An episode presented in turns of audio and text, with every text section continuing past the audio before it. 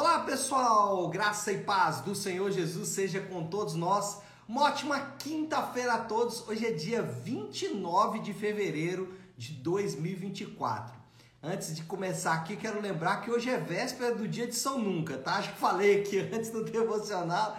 Mas é, se a sua mãe te prometeu que te daria alguma coisa no dia de São Nunca, hoje é véspera, porque hoje é 29 de fevereiro, amanhã eu tenho chamado dia 30 de fevereiro, é o dia de São Nunca. Então, se a sua mãe te, te é, prometeu alguma coisa, amanhã é o dia dela cumprir. Brincadeiras à parte, hoje está é 29 de fevereiro de 2024. Seja muito, muito bem-vindo ao nosso Imersão Bíblica, devocional diário de estudo das Sagradas Escrituras. E nesta quinta-feira nós vamos falar de Levítico capítulo 9.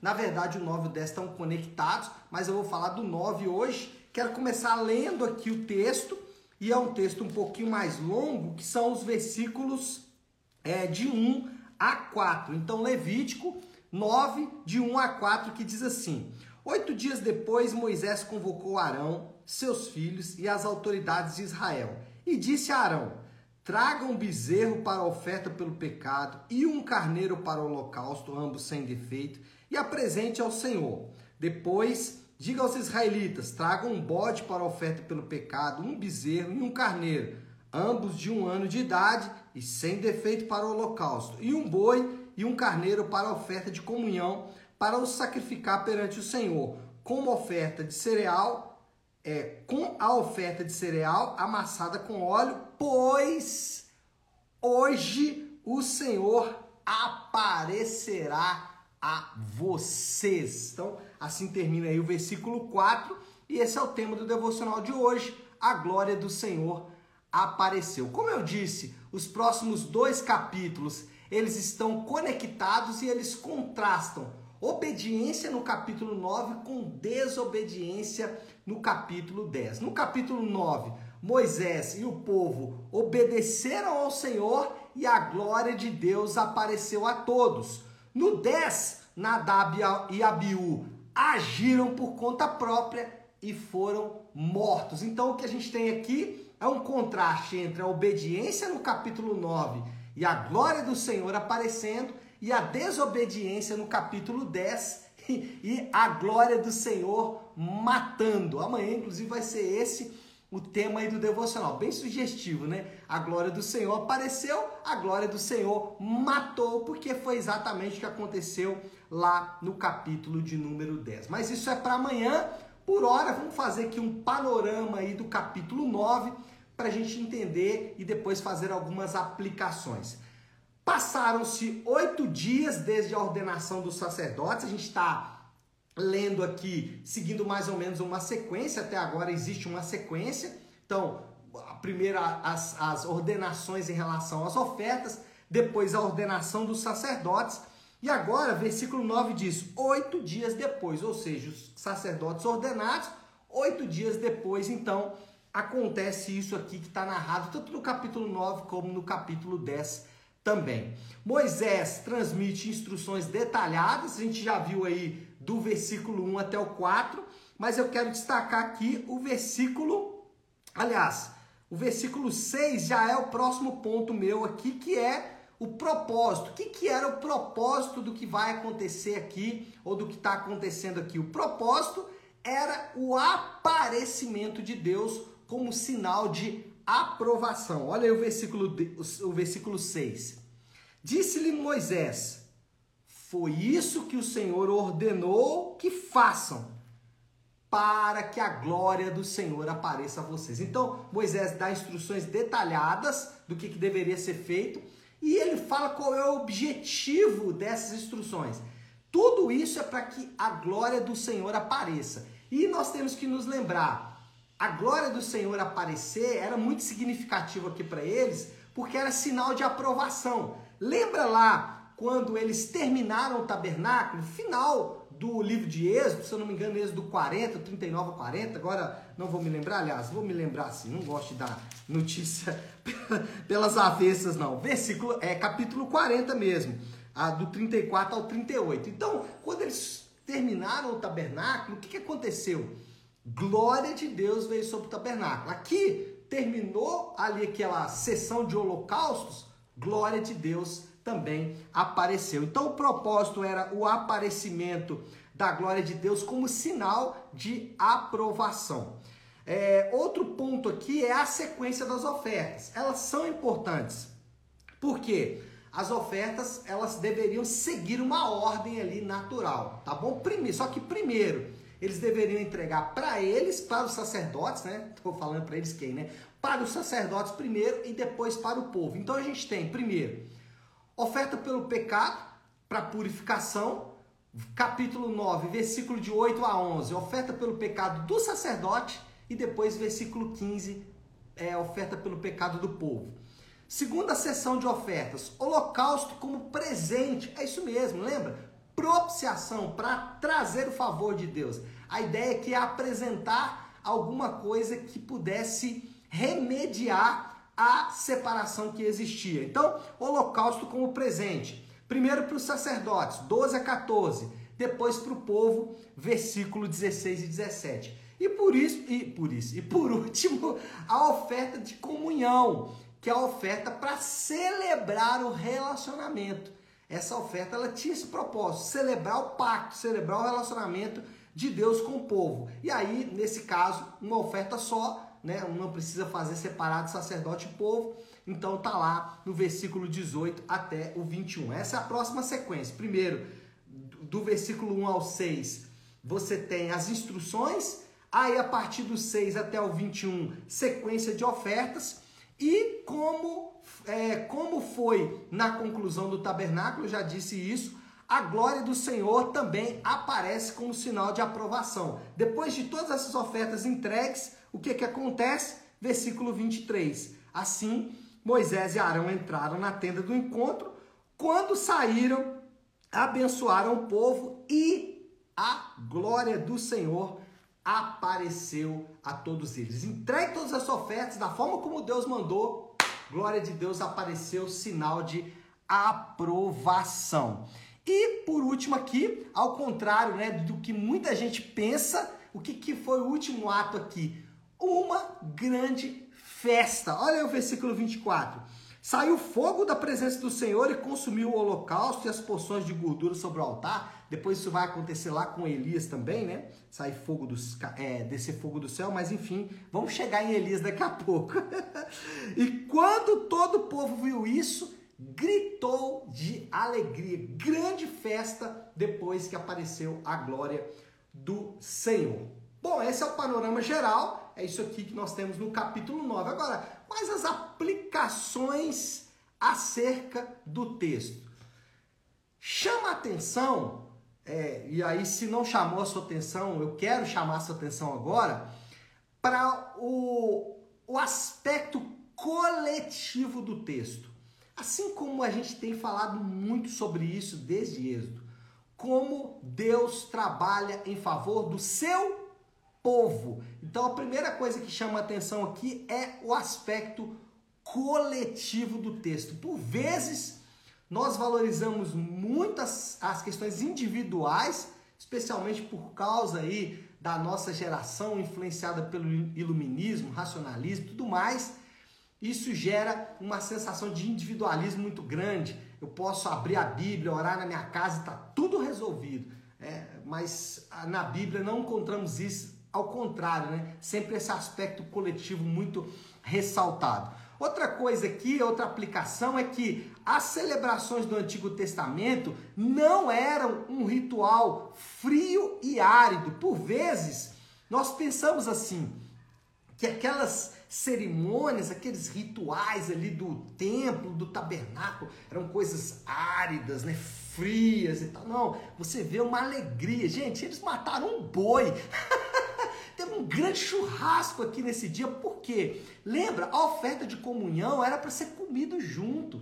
Então imagina que dia foi esse, glória do Senhor apareceu, depois um grande almoço da comunhão ali, todo mundo comendo bastante carne e tudo mais. Um dia muito, muito feliz para a nação de Israel. Outro ponto aqui é destacar que Moisés e o povo, eles seguiram todas as instruções de Deus, e isso é importante. Moisés fala no versículo 6, né? Foi isso que o Senhor ordenou que façam. Ou seja, seguiram as instruções de Deus à risca. E isso tem uma aplicação muito significativa. Por vezes, nós ignoramos os preceitos de Deus. E o que eu tenho falado com frequência, quem desobedece em um aspecto da lei vai desobedecer em todos os outros.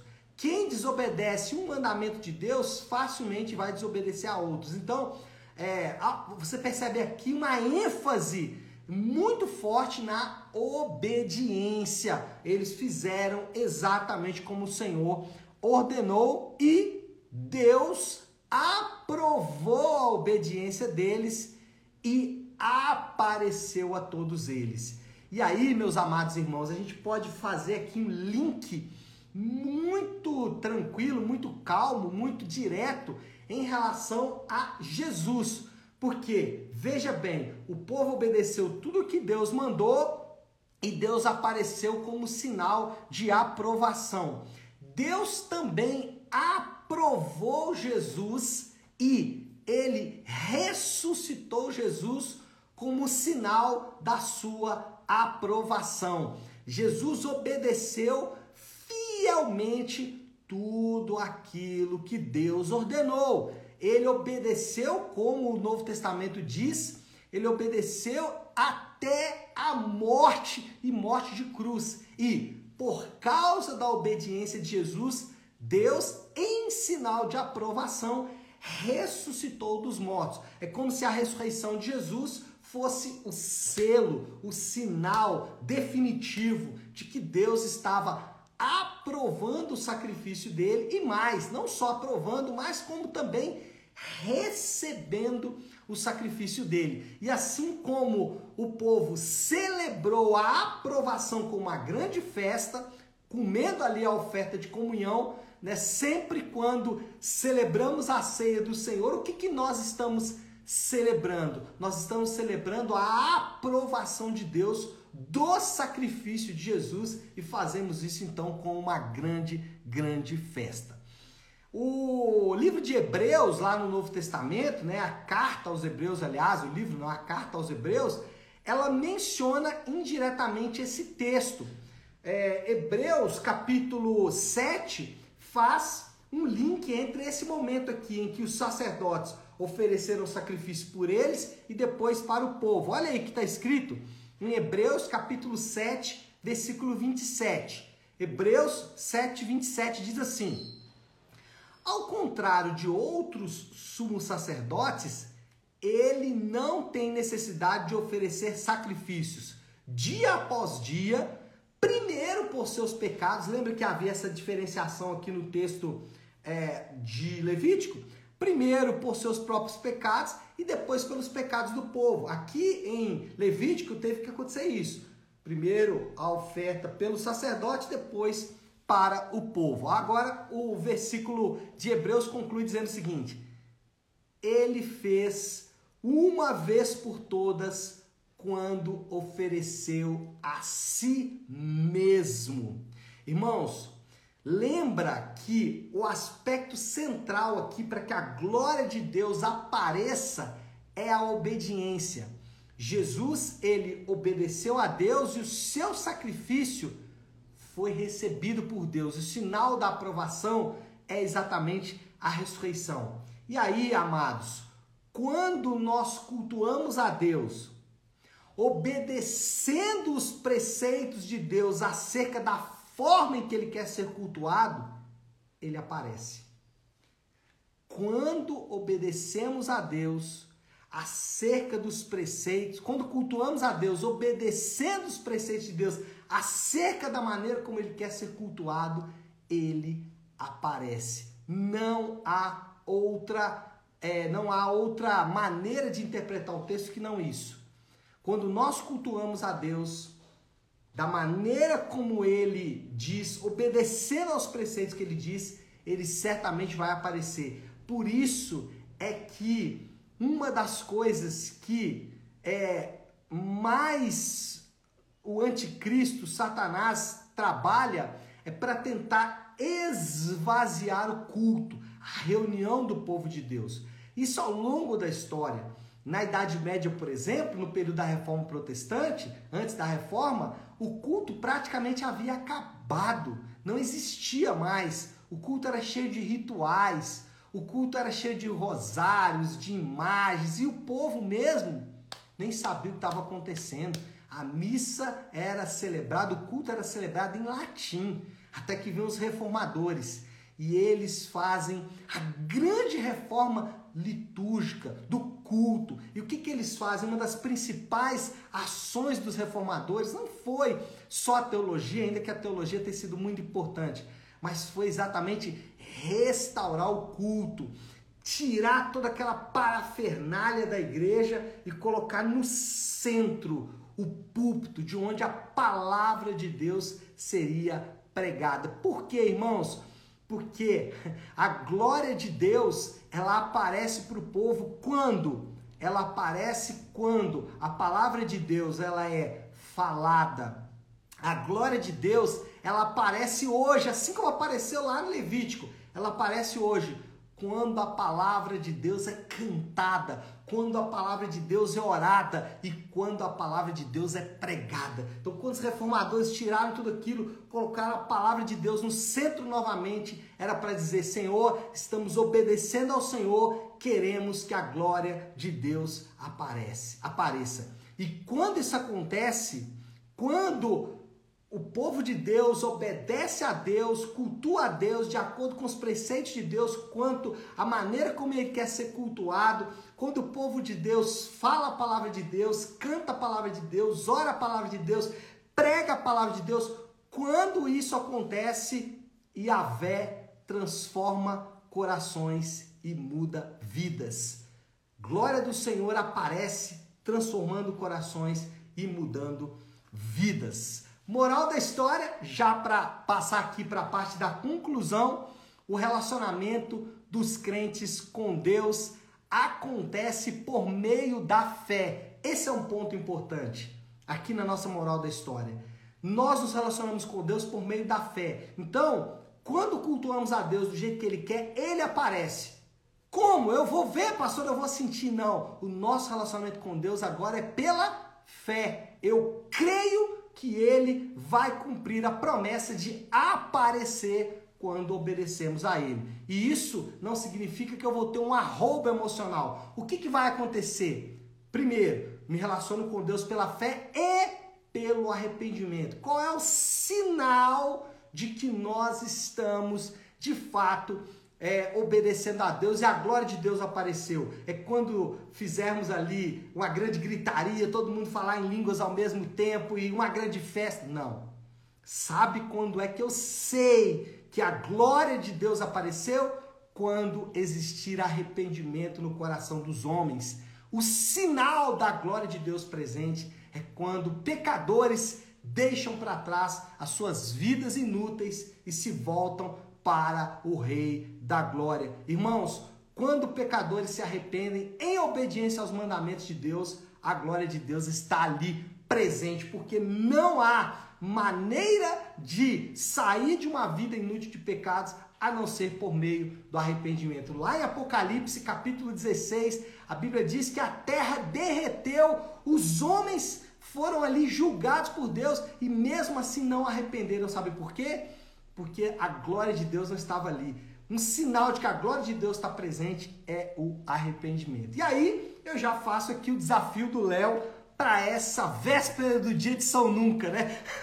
para esse 29 de fevereiro. Qual é a aplicação final aqui? Como vai ser o culto no próximo domingo na sua igreja? Como vai ser?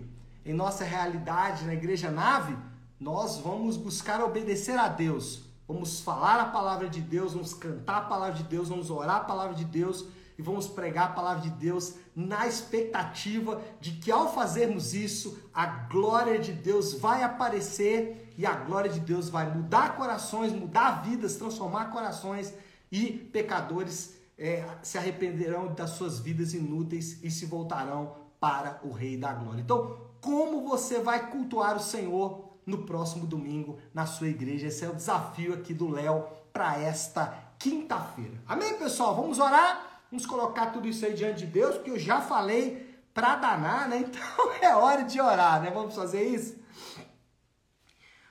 Deus, Pai de amor e graça, Senhor, que palavra linda hoje em Levítico capítulo 9, Pai. Saber que quando obedecemos ao Senhor, a glória do Senhor aparece. Isso de fato enche o nosso coração de expectativa. Mas muito mais, Pai, alinha também os nossos, nossos desejos.